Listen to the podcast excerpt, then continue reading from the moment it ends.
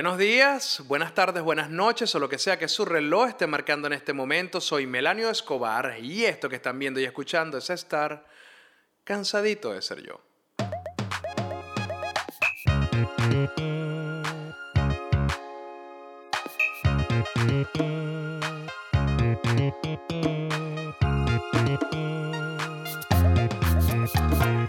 Y este cansadito lo traje porque me gustaría hablar un poco con ustedes sobre lo que significa no terminar de crecer, no terminar de madurar. Yo sé que para muchas personas y como concepto social, madurar es uno de los pasos más importantes del crecimiento. Es lo que nos diferencia de ser un adolescente a ser un adulto.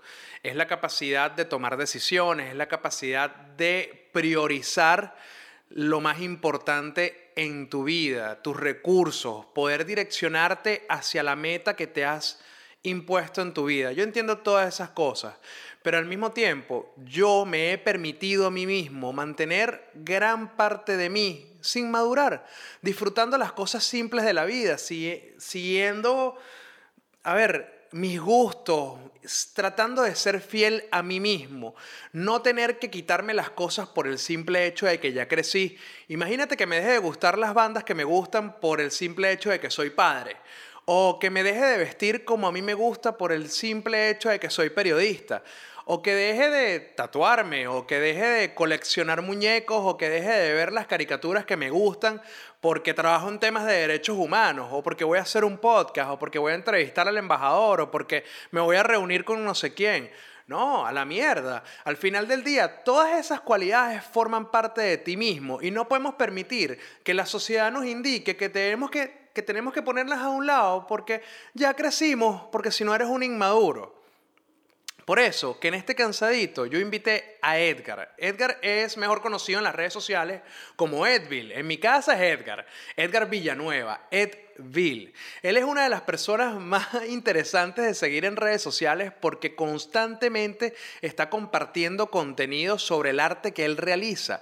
Y yo toda esta semana, obviamente aprovechando el privilegio que tengo de poder trabajar desde casa, ocupé parte de mis días en completar uno de sus talleres remotos y me pareció increíble, maravilloso. Tuve la oportunidad de retomar una de las cosas que me encantaba, que me encantaba cuando joven y que no le había parado más nunca bolas, precisamente por eso, porque me dije a mí mismo que ya yo no tenía tiempo de dibujar, que ya yo no tenía tiempo de, de, para perder en esas tonterías y me di cuenta que sí, que no es un tiempo perdido, que es una estimulación neuronal, que, que además no solamente que estimula mis neuronas, sino que te da la oportunidad de respirar y explorar las cosas que te gustan. Yo, pierdo, yo creo más bien que pierdo mucho tiempo viendo comiquitas cuando debería estar dibujándolas. Ojo, no soy ningún artista ni nada por el estilo, pero me disfruté tanto el taller con Edgar que, mira, sentí la necesidad de hacer esta entrevista para que nos explique con sus propias palabras qué significa ser un inmaduro.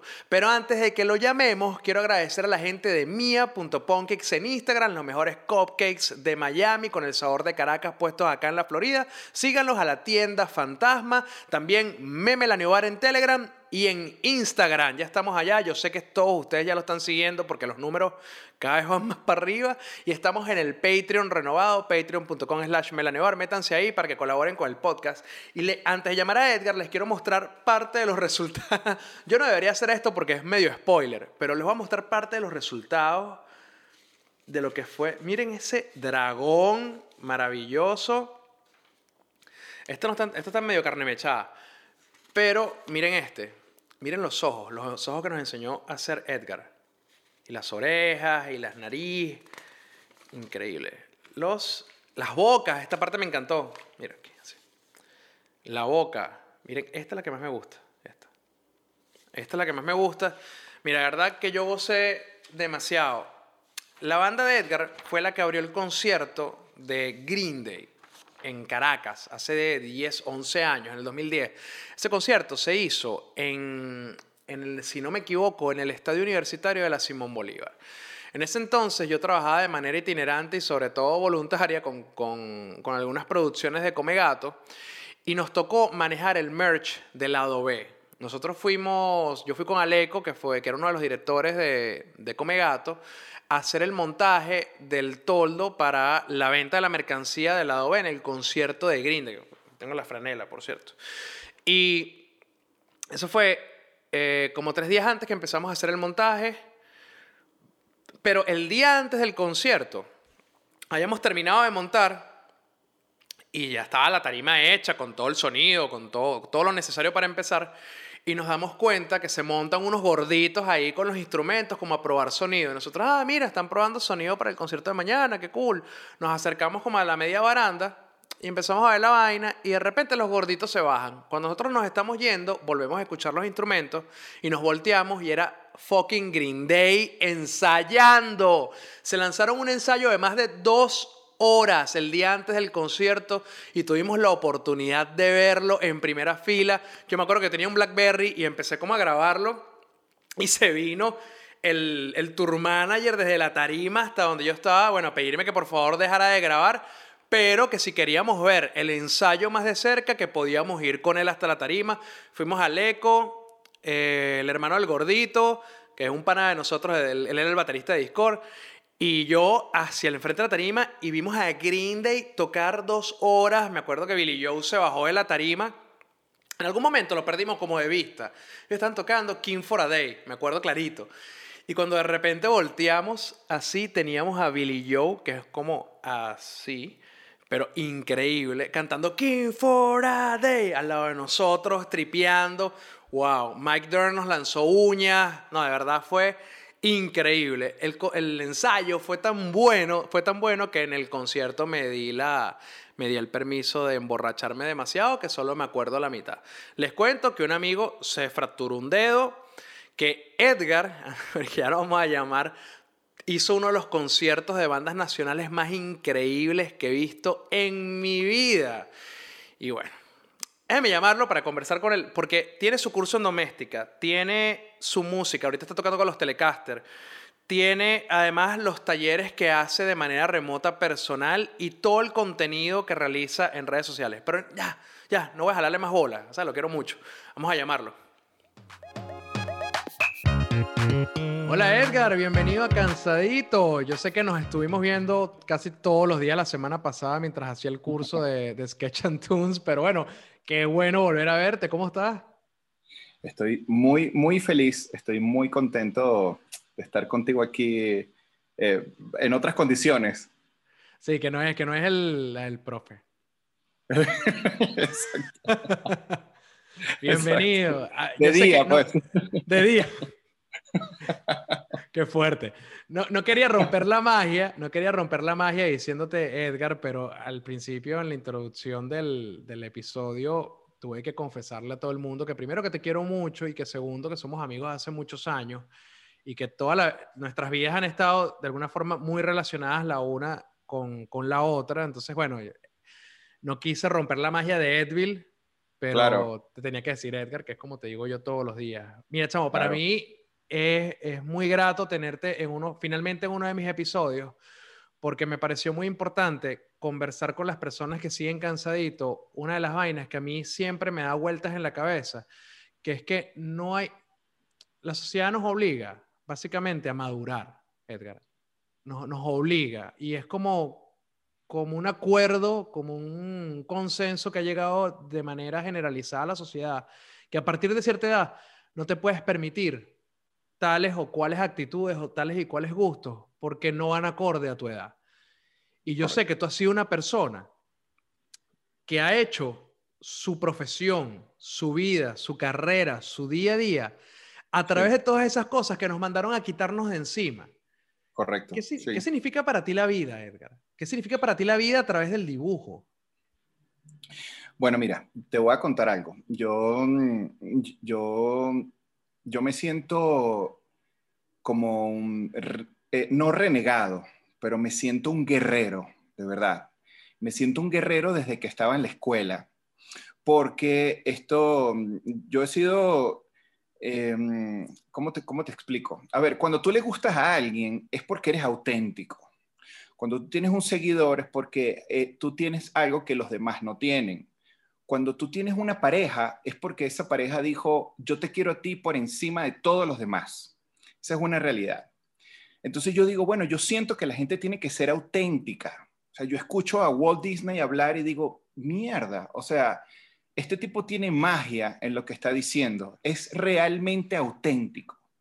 Entonces yo creo que tú no, a mí me, yo, yo no creo que tenga que ser posible que tú tengas que cumplir con los parámetros de la sociedad, que al final, hoy en día, 2021, estamos, es súper caduco, ¿sabes? Como, como, cuando, en como cuando le decían, ay, si eres marico, yo, ya va, ¿cómo que marico? Por Dios, o sea, eso te parece un insulto, o sea, más bien, hoy en día es hasta un halago, ¿no? Que digo, wow, luces demasiado gay, yo, bueno, pues gracias, o sea. gracias. Ya, hoy en día es, una, es, una, es hasta un halago, entonces, este, a mí, ese yo he tenido que no lo he sufrido en lo absoluto porque siento que me he sentido muy ajeno a todo eso. ¿Ves? Entonces, es... Pero tú crees que eso tenga que ver quizás con tu entorno familiar, Edgar. Bueno, yo no sé, porque, mm, bueno, mentira, sí sé. Una de las cosas por las que más me siento ajeno, te lo digo sinceramente, y tú lo sabes de primera mano, este, una de las, cosas por las que yo más me siento ajeno y de verdad me crea mucho conflicto es que yo tuve una familia, tengo una familia bonita, normal y, que se ha mantenido. Una cosa que hoy en día es no solo imposible, sino, eh, o sea, eso no ocurre ahora. Es improbable. Es improbable, es improbable. Entonces, eso de tener mamá, papá, hermano, que el hermano te quiera, que el hermano no, no pelee contigo, o sea, dude, o sea, no, eso no pasa. La gente pelea mucho, la gente se odia. Este, mm, Yo le pregunté, mi, mi mejor amiga es mi mamá, y mi mamá me ha educado en ese, en ese aspecto. Yo le preguntaba, mamá, ¿por, por, qué tienes, ¿por qué sigues casada? Le digo. Y ella, ella, me, ella me decía, en algún momento de la vida, ¿no? Me decía, porque uno, uno, como pareja tiene que conseguir otro tipo de amor que no es solamente el físico, porque el pelo se cae, la gente se pone gorda, la gente se arruga, etcétera. Y entonces, bueno, tu papá es artista, tu papá es calígrafo, tu papá hace muchas cosas, tu papá es músico. Entonces yo lo admiro por ese tipo de cosas y yo me he querido, eh, he querido seguir ese paso de ser una persona de bien que, coño, que, que dé gusto hablar o compartir o estar conmigo.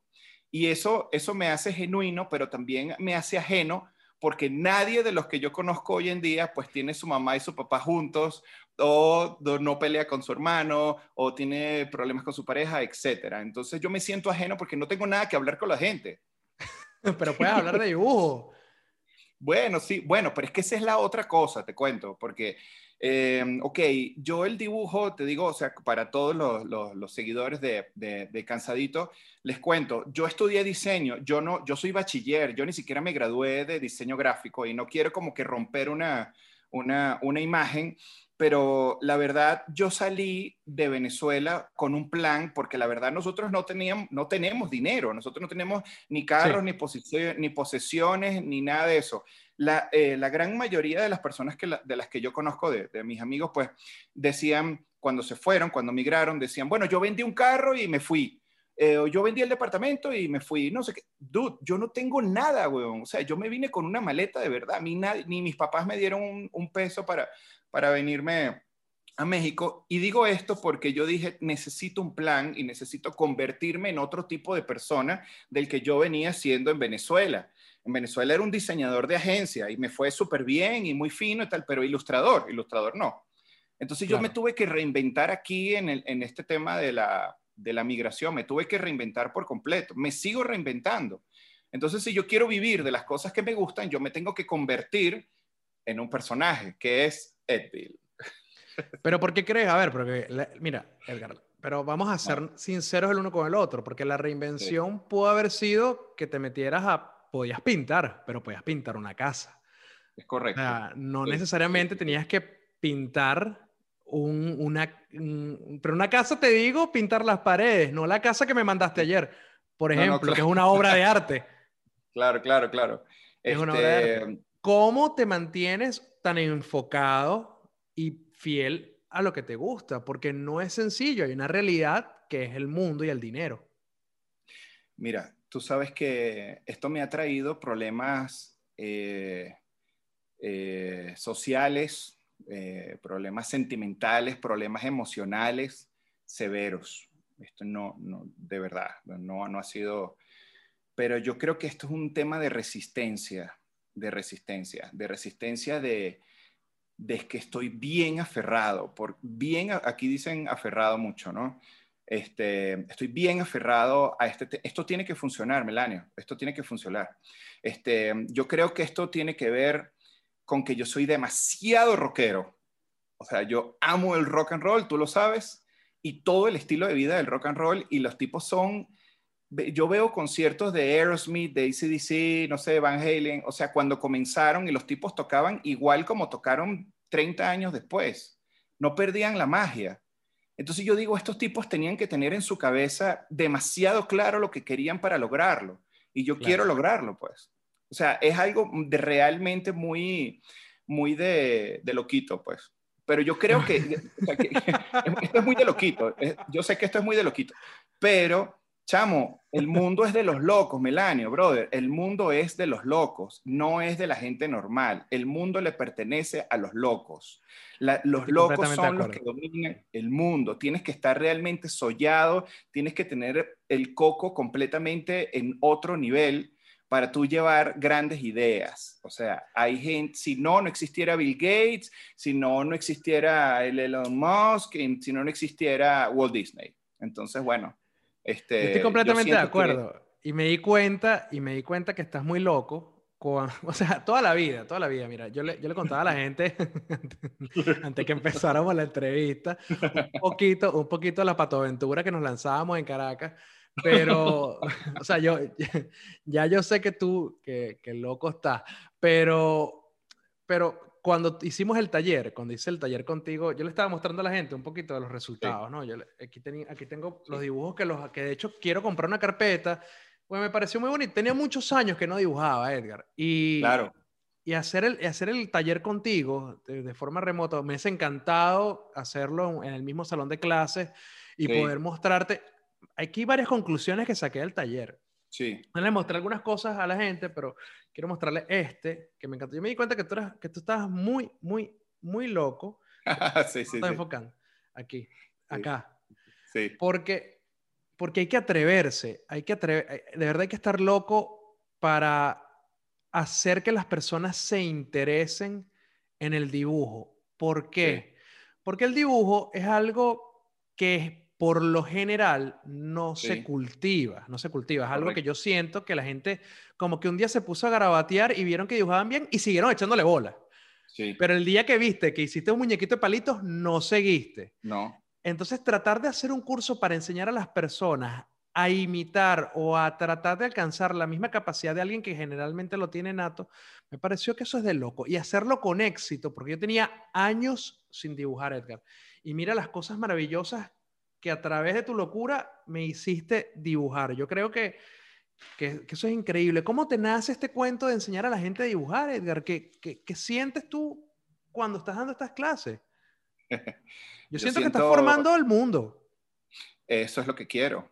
Eso es lo que quiero, porque, chamo, el mundo es horroroso hoy en día. Horroroso, ya lo Horrible. sabemos pandemia, este, o sea, bueno, la pandemia es lo de menos, o sea, a mí que me encantan los conciertos, no voy a un concierto desde el 2019, o sea, esto es horroroso, todo. Bueno, y estoy hablando de una tontería. Estamos hablando de millones de personas muertas, bueno, etcétera. Ya sabemos todo lo que, históricamente hablando, para los que nos están escuchando en el año 2046, este, esperemos que, que, haya pasado. En YouTube 3D. El YouTube, exacto. Porque 4K ya, ¿no? O sea, el, el, no, de viejo. Este, mm, ¿qué te iba a decir? El mundo es demasiado horrible. Y yo digo, chamo, yo tengo que colaborar con, con algo distinto. Tengo que colaborar con algo. Yo necesito dejar algo, algo realmente decente. Algo, algo que la gente diga, coño, eh, sí, lo hice bien. ¿Por qué lo hiciste? Me, me gusta eso que, que, que, que dijiste. ¿Por qué hiciste eso y por qué te quedó tan bien? Es porque es un tema de estructura, chamo, es un tema de estructura. Y, yo le, y ahí es donde está la magia. Hay gente que se ha puesto a llorar en el taller. Hay gente que se, se toca la cara y dice, Dios mío, yo jamás pensé que, que, pudiera hacer esto. Hay un tema de alegría y de, de regresión no a lo básico ni a cuando eras niño. Hay un tema de conexión contigo mismo y la conexión es la idea. La idea, y de hecho el tag en Venezuela, aquí no puede ser porque tengo que venderlo de otra manera, pero en Venezuela el tag era conectar las ideas con la acción de dibujar. ¿Sabes? Tú tienes una idea y la dibujas. Tienes una idea y la graficas. Pero entonces vas a ser un gordo y el gordo, ¿cómo puede ser? El gordo no va a ser eh, rectangular, va a ser cachetón y el cachetón es un, como que un óvalo. Y por ahí te vas. Es un juego que cuando tú eras pequeño, cuando éramos pequeños, nosotros lo hacíamos de forma empírica, o sea, lo hacíamos súper espontáneo. Entonces, todos los papás del mundo, todos los papás del mundo dicen, mira cómo dibuja mi hija, mira cómo dibuja mi hijo, es increíble. Brother, claro que lo va a ser increíble porque no tiene rencillas, porque no tiene límites y porque no tiene ningún tipo de proceso ni de nada y no sabe un coño. Entonces, por eso lo hace siempre. La gente siempre me dice, no, es que yo fui a tu taller y me encanta porque es que tú reconectaste con el niño que yo tenía dormido. Y yo digo, wow, qué feo tener un niño dormido dentro de ti. es, peor estar dormido, es peor estar dormido dentro de un niño, pero te entiendo. es verdad, es verdad. Entonces yo digo, brother, es un tema de conexión con tus ideas y con, con tu corazón también. Eso a mí me ha sacado de muchas tristezas, me ha conectado muchísimo con mis emociones y, con la vida misma, ¿sabes? Eso me parece, eso me parece muy bonito. Eso lo hago así. Que precisamente hablar del tema de los niños, eh, es importante porque yo sé, tú lo sabes, yo soy papá y una de las cosas que han hecho mis dos hijos, Alejandro que tiene ocho años todavía lo hace y ahorita que estamos a la distancia lo hace por el teléfono y me muestra por cámara sus dibujos y sus creaciones con mucho orgullo. Y Alicia que tiene tres años, sin, todavía sin hablar bien, sin saber comunicarse de la manera más apropiada, que me cuesta a veces entender de qué me dice, no sabe dibujar, no sabe crear grandes cosas, pero sabe agarrar una hoja de papel y se agarra unos creyones y, lanza líneas y trata de hacer círculos y sabe formas. Entonces me pide a mí que dibuje corazón o ella trata de rellenarlo, etc. Y cuando termina, me lo muestra con mucho orgullo. Claro. Con súper orgullo. Y Alejandro también, con un orgullo increíble. Muchas veces para mí, o sea, obviamente, antes de yo entender el significado, lo que significaba para ellos, yo agarraba un dibujo y ah, sí, qué lindo. Ah, sí, qué lindo. Ah, sí, qué lindo. Con el tiempo, tú como papá empiezas a entender, coño, el, significado de claro. más atención y vaina. Pero lo terminé de entender cuando después de cada clase yo iba y le mostraba a Andrelis lo que hacía.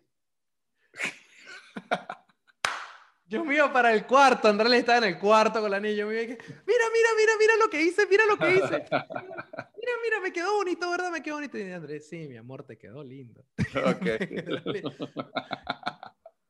yo creo que, yo, mira, del, del, taller aprendí muchas cosas. Aprendí la importancia de prestarle atención al, al, a los resultados del esfuerzo individual de las personas que te rodean.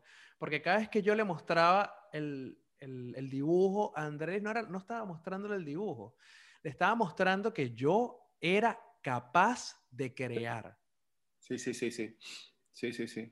¿Cuál es la importancia de crear, Edgar? ¿Cómo? ¿Cuál es la importancia de crear? Mira, todos tenemos... Eh, em, fíjate que yo, yo no creo en el talento. Soy de los que, cree, que no creen en el talento no creo que uno tenga talento para hacer algo. Son cosas muy... La eso es otra cosa que la sociedad nos ha dicho. Y no, no porque yo venda el taller así. Qué interesante. Pero fíjate, la sociedad te ha dicho, este tiene talento y este no. Así mismo. Claro. Este puede y este no puede. Y yo digo, no, brother, o sea, no es que todos, no es que podamos, pero todos podemos hacer cosas distintas. Y todos podemos crear porque todos tenemos una mente. Fíjate que el primer taller que yo hice en la vida lo hice con, no, como con 60 chicos con síndrome de Down en la Fundación Uno, con la Fundación Uno Más en Venezuela. El primero que hice, el nivel, el cero. Y, entonces era una, era una fundación, bueno, es una fundación en la que mm, incluye a las personas con síndrome de Down a, con gente normal. Chamo, tú sabes cuando la gente, cuando la gente, tú sabes quiénes eran los que se paraban a preguntarme cómo se hacía una nube o un sol. Los normales, o sea, ¿me entiendes? Estos chamos, estos chamos, estos chamos down super panas, más bien me pedían más hojas, ¿sabes? No tienen rencilla. claro. Dame, quiero más, quiero más. Sí, sí, sí, dame otra hoja. Es que no, es que no me cupo el carro que quería dibujar. Yo, mierda, o sea, dame un abrazo, brother. O sea, era una locura. Entonces, nosotros, y hay que decirlo, el sistema educativo, y no, no, no quiero pelear ni convertirme en mafalda hablando del sistema educativo, pero el sistema educativo mundial, sí, el sistema eh, educativo mundial te dice eh, nosotros trabajamos con notas, es decir, tú eres más inteligente para, para el sistema educativo, tú eres más inteligente que yo porque tú tienes mejor calificación. Tienes mejor calificación. Eso no tiene sentido, no tiene sentido. Entonces, eh, lo, lo, dije en el taller, Don Gato es un gato amarillo, pero Silvestre es un gato negro y tiene la nariz roja, pero Don Gato no, pero los dos son gatos. Entonces todo tiene que ver con la dirección de arte que tú le des. Entonces, todo ese sistema cognitivo de, la, mente y la creación, eso lo tenemos todo. Lo que sí creo, además, en vez de creer en el talento, lo que sí creo es en la habilidad. ¿Ves? Mm. La habilidad tú la vas trabajando poco a poco. Yo digo, yo antes desestimaba a la gente que iba a los, a los gimnasios no, pero qué estúpido, pasando todo el día ahí sudando, anda a correr para otro lado, que no sé qué, ay, sí, el musculoso y tal. Brother, lo más grande que tú tienes es tu cuerpo. Y si no lo cuidas, se jode, ¿ves? Entonces, Literal. claro que sí, está bien, los aplaudo, qué fino. O sea, es, buenísimo ir al gimnasio, entonces hay, hay que hacerlo. Hay que, hay que querer nuestro cuerpo. Entonces, pero eso no, tú no vas a tener talento para tener músculo. Tienes habilidad y tienes fuerza de voluntad para hacer las cosas. Esa creo que es la gran diferencia. Para mí, el tema de la creación. Y me quiero ir por ahí, el resto de la carrera. No quiero terminar esta parte del cartoon, el sketch y todo esto, pero yo siento que por nuestro mismo nivel educativo, el, mismo sistema educativo, vemos a las caricaturas, vemos a los dibujos, vemos el sketch, el entoon, como algo para niños. Y no, huevón, no. No. Está, no, estamos muy mal con eso. Entonces, cuando la gente, fíjate que hay gente, padres de familia, que se emocionan de hacer un dibujo. Es, una, es un pedacito de alegría que tú no tenías la semana pasada, ¿me entiendes? ¿Me entiendes? Es un hay una cosa que tú descubriste que sí podías hacer, que no te habías dado cuenta. Y ahí es donde yo quisiera llegar con otras personas, ¿ves? Eh, no sé, no necesariamente tienes, tú no vas a ser Picasso, yo no pretendo ser Picasso, y en lo que yo les dije, les dije, brother, ni siquiera vamos a utilizar la goma de borrar, no me interesa, voy a volver a pasar la línea una y otra vez, ¿sabes? Quiero, quiero sacar la parte del, quiero sacar la parte del error, ese control Z. Imagínate que tú quitaras, hagan todos los que nos están viendo esto, imagínense por un instante qué pasaría con su vida si ustedes extrajeran de su, de su día a día el control Z o el borrar Marico, tendríamos como 14 horas más en la vida. Sí, yo tendría más hijos. más, sí. Exacto. Yo creo que, a ver, varios. Yo, creo que, o menos, bueno, no, no, más.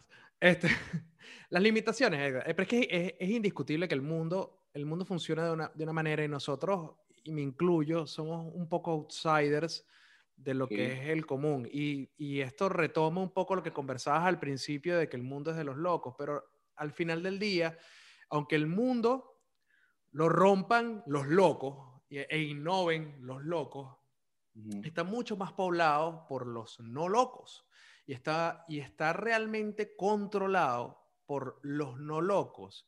¿Cómo nos quitamos nosotros? Si, por ejemplo, si yo siento que soy una persona que ha dejado un poco de lado, por cualquier motivo, he dejado un poco de lado esa apertura y, me he, y he sucumbido ante los límites, ¿cómo hago para disminuirlos?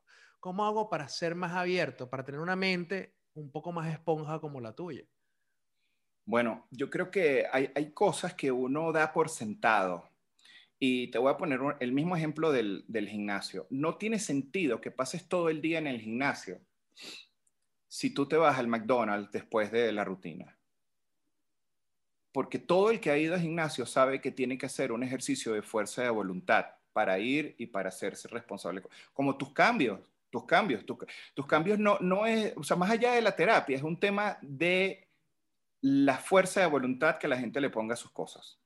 Es un tema. Sí, no, tú puedes ir para un psicólogo todos los días, pero si vas igualito y te vas para la calle, y te droga y te caes a palo y y te comes seis hamburguesas y qué sé yo, y va y le pega. No duermes y te lanzas una temporada de una serie de todos los días, brother, no lo vas a.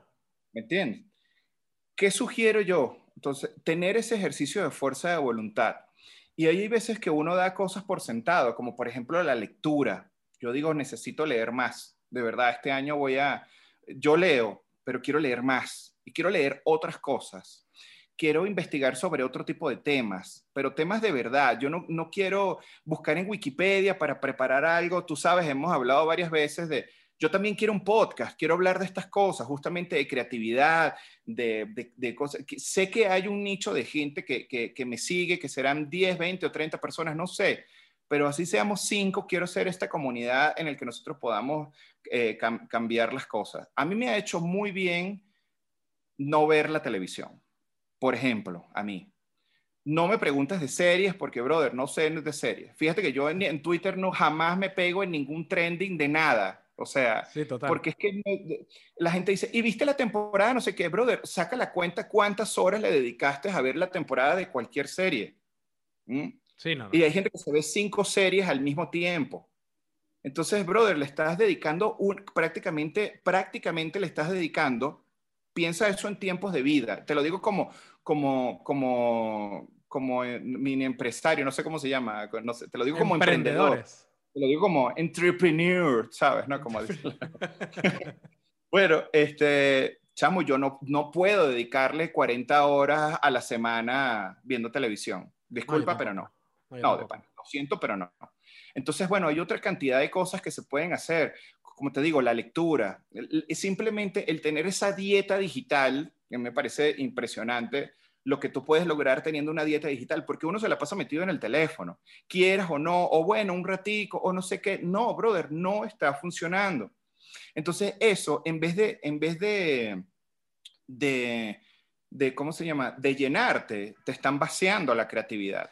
Porque lo que yo estoy dejando de seguir a la gente. Yo, no, claro lo que está pasando el día de hoy, lo que está pasando el día de hoy es que esta generación es de absorber. Marico, o sea, este, el, viene Foo Fighters, Foo Fighters, un disco precioso, no sé qué, dice un disco maravilloso. Usar y tirar, papá. O sea, sacan un disco, chao, viene el otro. Y no sé, entonces, ah, sí, no, no me gusta, brother, se gastaron 6 millones de dólares en, el, en un videoclip para que tú lo aprecies y tú simplemente lo ves una vez y desde el celular. No, bicho, no, las cosas no son así. Entonces, como todo es de usar y tirar, yo pienso que nosotros tenemos que darle verdadero valor a las conversaciones, a la comida. en este tiempo de pandemia he descubierto que puedo cocinar, marico, o sea, me amarías, bueno, sí, me amarías más. Eso que te iba a decir, porque ya te amo. Te doy un hijo, pero... Ya te amo. Otro hijo, coño. No, no, no, ¿qué otro más? Ya, basta. Ya estoy todo seco. Ya. todo flaquito. No, paso una prueba de esperma. No, no, mira, eh, de verdad, este, he descubierto temas, es otra cosa, ver otra cosa. ¿Ves? Entonces me dicen, ¿cuáles son tus caricaturas favoritas? Por ejemplo, en Netflix está que si la de Hilda. Hilda, una cosa preciosísima, ponse a la Alicia para que vacile. Pero la gente dice, ah, yo la vi, la vi, la vi en una tarde y luego no la vuelven a revisitar más nunca. Entonces se perdieron cinco, ocho años de, de, esfuerzo de ilustradores, guionistas, directores, etcétera, para que tú la veas en una tarde. No, no, yo no, no, no puedo ser así. Por eso, diez años después, mi gallo sigue siendo Rick Grimes de Walking Dead. No, yo dejé, yo dejé morir ese, ese caballo. Yo, no lo, pateo más, coño, que ya, que, que tanto pueden sobrevivir los zombies. Ya, ya, ya basta. Venezuela. Sí. Mierda, ¿verdad? Ahora sí, ahora tiene más sentido de Walking Dead. Yo no lo había visto así. Claro, si Venezuela va como por la cual, la, la temporada número 22. De 22,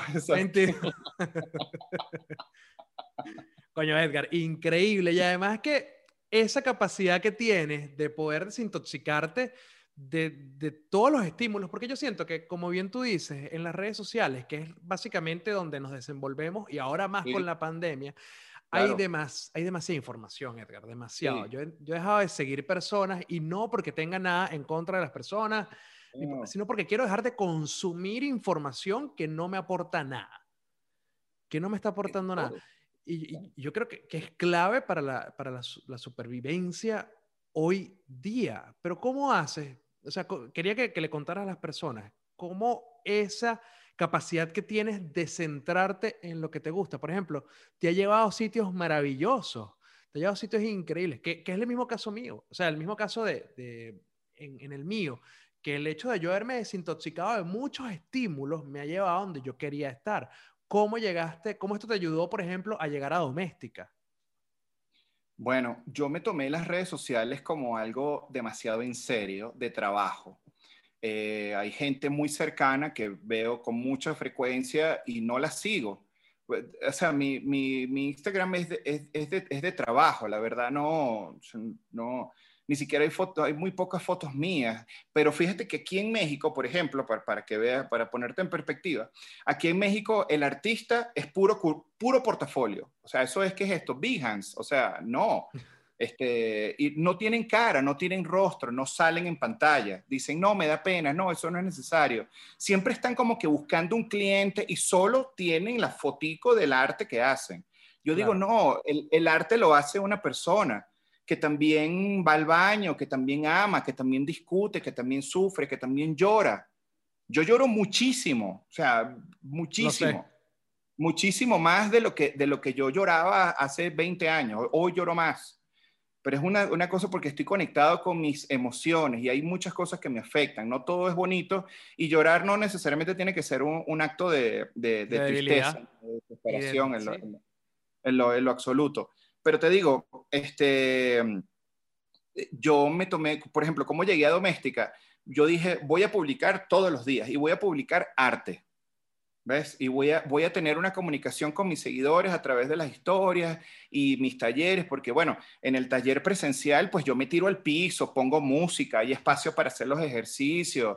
No, yo soy James Brown en, en, en mi taller. Porque toda la vida, toda la vida ese ha sido tu toque, tú lo hacías con tu banda, la OVE ah, en el, con la banda, claro. Tiro al piso. Por favor, sí, son tipos Hago el Homero. showman. Total, hace el Homero. Sí, yo hago el Homero ahí. Entonces, bueno, y, y este, y, sí, me lanzo al piso. Son como que gags de que a uno le gusta, pues, del rock. Este, entonces mi hermano me, me, me, sube en los hombros y le doy la vuelta como si fuera el Angus Young y doy la vuelta, me meto en el, en el, en el público. Una vez pedí un taxi tocando el bajo en pleno concierto. ¿Eso no fue saliendo del molino? Saliendo del molino, claro que sí, sí, sí, eso fue una locura. Entonces, claro, esos son como que chistes, son gags, son elementos que, que pueden ser, pero este, yo, es, es, es, lo que quiero mostrarle al mundo, eso, que, lo, lo distinto, ese, ese taller presencial Ojalá eventualmente pueda hacerlo. Pero doméstica, yo encontré, encontré doméstica justamente porque me la tomé en serio para, para encontrar algo así. Yo veía doméstica desde el 2002 y que, wow, esto es tan impresionante. Y ya tengo dos cursos. Me siento la persona más afortunada del mundo.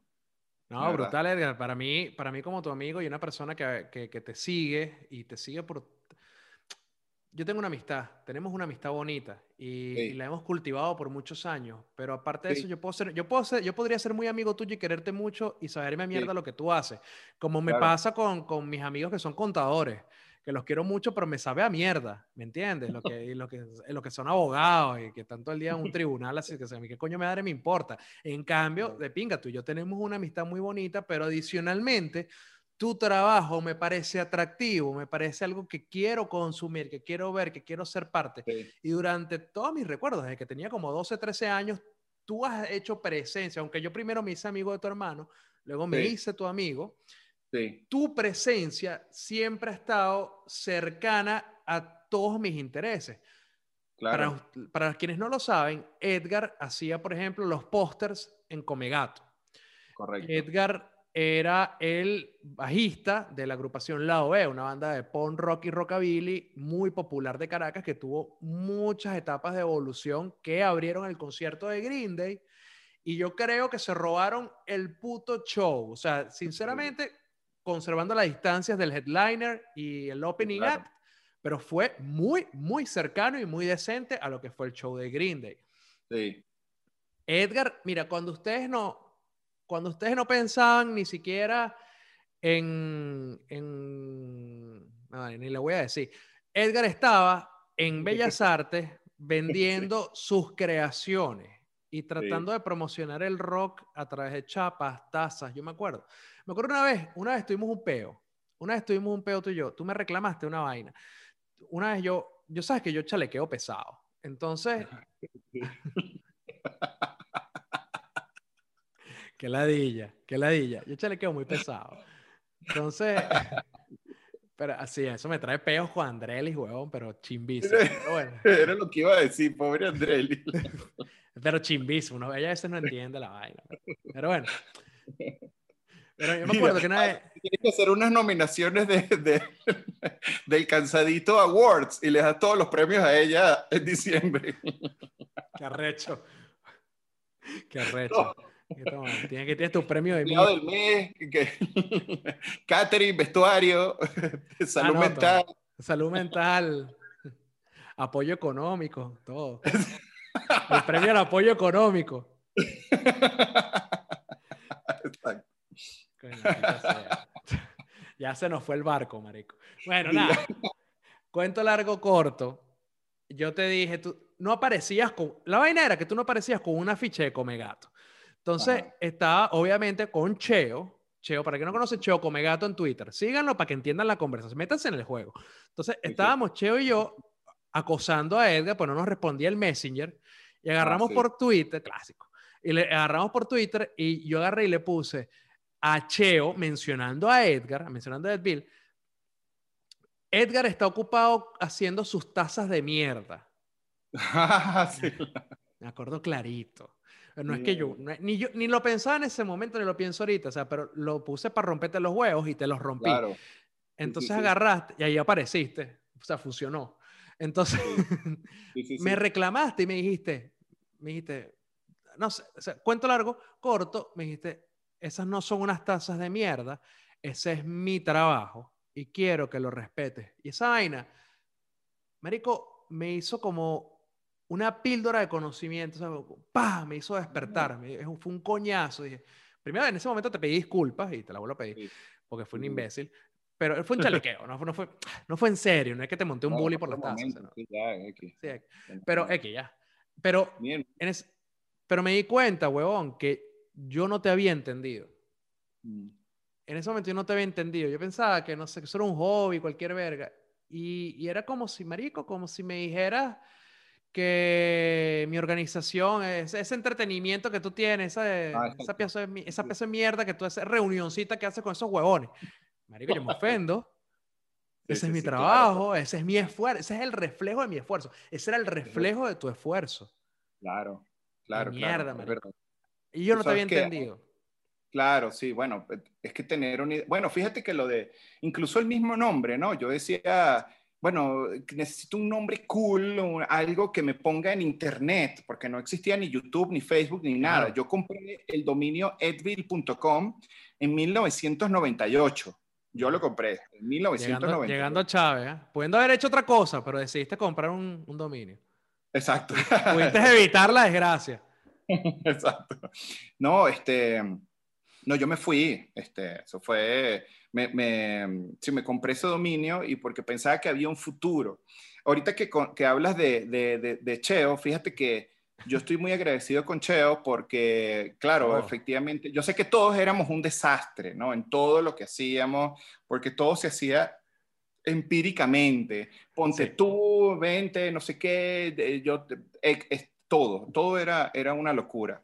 Y Cheo no es como que la persona más organizada del mundo tampoco, ¿no? Entonces, pero si Cheo sí fue la primera persona que me dio la oportunidad de yo a través de un arte, y digo arte, digo, bueno, no sé, es un póster, pero X, no sé, era, no, ni siquiera había ilustración, era más un, un tema como tipográfico, pero yo estaba en plena carrera, pues eso fue hace ya casi 18 años. Este, y, y bueno, hice que si el de Marky Ramone, por ejemplo. Claro. Que será, a ver, hacer una vaina. Y bueno, yo agarré una foto y puse Ramone porque sé que el tipo le gusta Superman, los superhéroes, y le puse una tipografía. Y bueno, el hecho es que cuando lo conocimos, el tipo lo que dijo, ¿qué? ¿Quién hizo el póster? Dame acá uno, Iván. Esto va para mi casa de Manhattan, Iván. Y yo, oh, sí, Iván. Eso fue muy fino, fue, fue una gran, una gran oportunidad. Es que eso que traes, eso que traes a, a coalición, mira, eh, una de las cosas que hizo especial la amistad de nuestro grupo. Sí. ¿Por qué nosotros éramos, yo le digo los reyes de Caracas? Porque todo era un tema de aprovechar las capacidades y cualidades del otro para impulsarnos entre todos. Entonces, chévere que hacía el concierto y tú eres el que hacías el póster y yo era el que producía y el otro era el que tocaba y el otro el que imprimía y el otro el que diseñaba. O sea, y ese, ese tipo de interacción y amistad y profesionalismo que se creó alrededor de la cooperación fue lo que nos permitió vivir una de las mejores épocas de la música que ha habido en Caracas. Yo creo que ninguna otra escena, apartando el rap, hablo en el rock. Sí, exacto. Que sea igual, porque, la única que yo veo similar es el rap. Exacto no, pero quedamos bien mal porque justamente en el punto más álgido de, de, la movida punk comenzó la migración.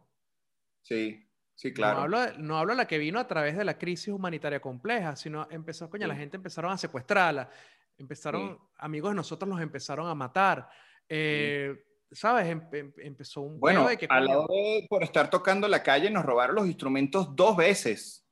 Dos veces. O sea, entonces, coño, todos los esfuerzos, que, mierda, todos los, em, todos los esfuerzos que uno trataba de impulsar para crear una movida y crear un ecosistema se empezaban a, derrumbar por todo el tema de la sociedad y, la desintegración de Venezuela a través de la política y empezamos a migrar. Pero si eso no hubiese sucedido, probablemente estaríamos, marico, como cuando yo veo que el carajo de Bucharlo va para casa del de Rancid ¿Me entiendes? Es la misma historia. Iba el de tu para casa el de Discord, uh, que también era la de la OB, y llegaba el carajo de Sónica. Exacto. La, misma mierda. Sí, sí, sí, sí. Sí, bueno, también es que, no sé, a nosotros ese tema de la movida es maravilloso, es, es alucinante. Hace poco eh, se puso en boga, este, o sea, volvió a hablarse de la movida venezolana con el, con el tema del, del, documental, que si el rompan todo, que si no salió a Venezuela y una cosa. Yo digo, bueno, ok, ojalá que esto haga que nosotros pues nos veamos a, a, nosotros mismos como productores, como creadores de contenido y que también nos, tenemos una historia muy bonita que contar. En estos días estábamos hablando con, con una gente de, de, bueno, por supuesto, todos en un país diferente, pero estaba hablando con, los de una página de MiniPlug, con la gente de MiniPlug, y, y, yo decía, oye, qué importancia el lugar, por ejemplo, la cigarra, ¿no? La cigarra, todo el, todo el mundo siempre suele como que una... Me da mucha risa, y esto lo digo en, en, complicidad contigo, que yo he, escuchado muchas bandas, muchas bandas de super renombre eh, de, de Venezuela, y cuentan sus historias en la cigarra como su parte prohibida, ¿no? Como que no, una vez fuimos y tocamos en la cigarra, qué lugar tan sórdido y tan, tan oscuro, y habían dos chicas que se besaban en el baño, oh Dios, y yo, brother, o sea, Lado B tocó 24 veces ahí, weón. No seas ridículo, weón. Y entonces, no, ya había muy mal sonido. Pero bueno, pues Era como el top para nosotros. Era como que el top de lo más sórdido que habían vivido yo, ay, bebecito, pobrecito. O sea, este, no sé, me hay como que tantas historias que contar de, de no solo de ese lugar, sino de lo que nosotros vivimos. Queda una promesa para hacer el rompantó escena punk de Venezuela con Cheo. conversamos tú, Cheo y yo, hay que pensar, ¿será que invitamos a Fructus? Bueno, Edgar, Edville. Gracias por finalmente estar en Cansadito de Ser Yo. Dile a las personas dónde te pueden seguir, dónde pueden bajarse el curso o, comprar el curso, todo lo, todas las coordenadas. Miren, Eh, atención amigos, amigas alrededor del mundo. Miren, fíjense, yo, bueno, soy Edville, soy Edgar Villanueva, que es Edville, y Edville es está, está en todas las, las redes sociales, de Twitter, Facebook, Instagram. Eh, ahí yo siempre estoy anunciando mis talleres y tengo un par de cursos impresionantes que ya vamos a hacer 10.000 alumnos en el primer curso de doméstica y el otro es de Procreate y está increíble, es un tema de branding y tal. Como todo lo que hemos hablado aquí, esto les puede servir a ustedes cualquier, cualquier carrera que tengan, cualquier cosa que quieran, si quieren conectar con ustedes mismos, con su familia, si lo quieren dar para regalo, les puede ayudar muchísimo independientemente que tengan cualquier tipo de de, manejo del dibujo, como, puede, como, pueden ver. Así que reconecten con ustedes mismos. Vamos a hacer mm, eh, varias conferencias, varias, hay muchas cosas que hacer en estos días, así que la página es edville.com. Pueden buscar Edville en cualquier, en cualquier red social y me van a encontrar por ahí. Me encantaría saber de ustedes y espero que mm, podamos, pues bueno, pues encontrarnos en, en algún otro momento. Y bueno, pues Melanio, brother, muchísimas gracias por, por, invitarme. Espero... Vale, gracias a ti por aceptar y por haberme dado la oportunidad de hacer esto. claro que sí. Y tienes un te voy a decir una cosa, tiene, yo no soy grafólogo ni nada de esa cosa, pero bueno, pero tienes un trazo limpio. ¿Ves? Tienes, o sea, la línea es, es limpia. Tú sabes que hay gente que, que vuelve y pasa el lápiz, como que, ay, me da, me da ansiedad. el perrito chiquito. El perrito, ay, me da ansiedad no usar el, el, el, borrador. Y tú fuiste, hiciste el boceto y pasaste la línea por encima. Entonces, eso tiene muchísimo valor porque hoy en día estoy seguro que esos dibujos hubiesen sido completamente distintos hace 12 años. Hoy en día estás muchísimo más centrado en, en, en tu vida, en tus cosas. Te felicito, te quiero, amo a tu familia y, brother, te queremos y te amamos, bro. Para ti siempre, de verdad. Te queremos, gracias por lo bonito y bueno, chao. Y Slurp. y Slurp. Voy a trancar, voy a trancar con Edgar. Chupa. Voy a, voy a trancar con Edgar y seguimos nosotros hablando. Muy bien. Bueno, ese era Edville, Edgar Villanueva, un gran amigo que adicionalmente tiene un proyecto increíble de ilustración en el cual cualquier persona, literalmente cualquier persona puede aprender a reconectarse consigo mismo y hacer estas cosas maravillosas como las que yo les he mostrado durante todo el episodio. Bueno, esto fue Cansadito de Ser Yo, hasta aquí llegamos.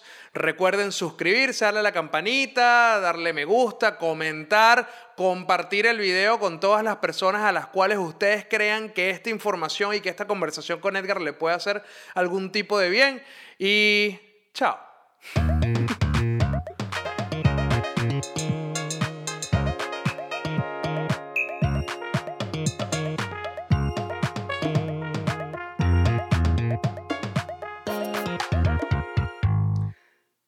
Por cierto, es Advil, no Advil. Advil es una pastilla para el dolor de cabeza. Mierda, cada vez son peores los chistes.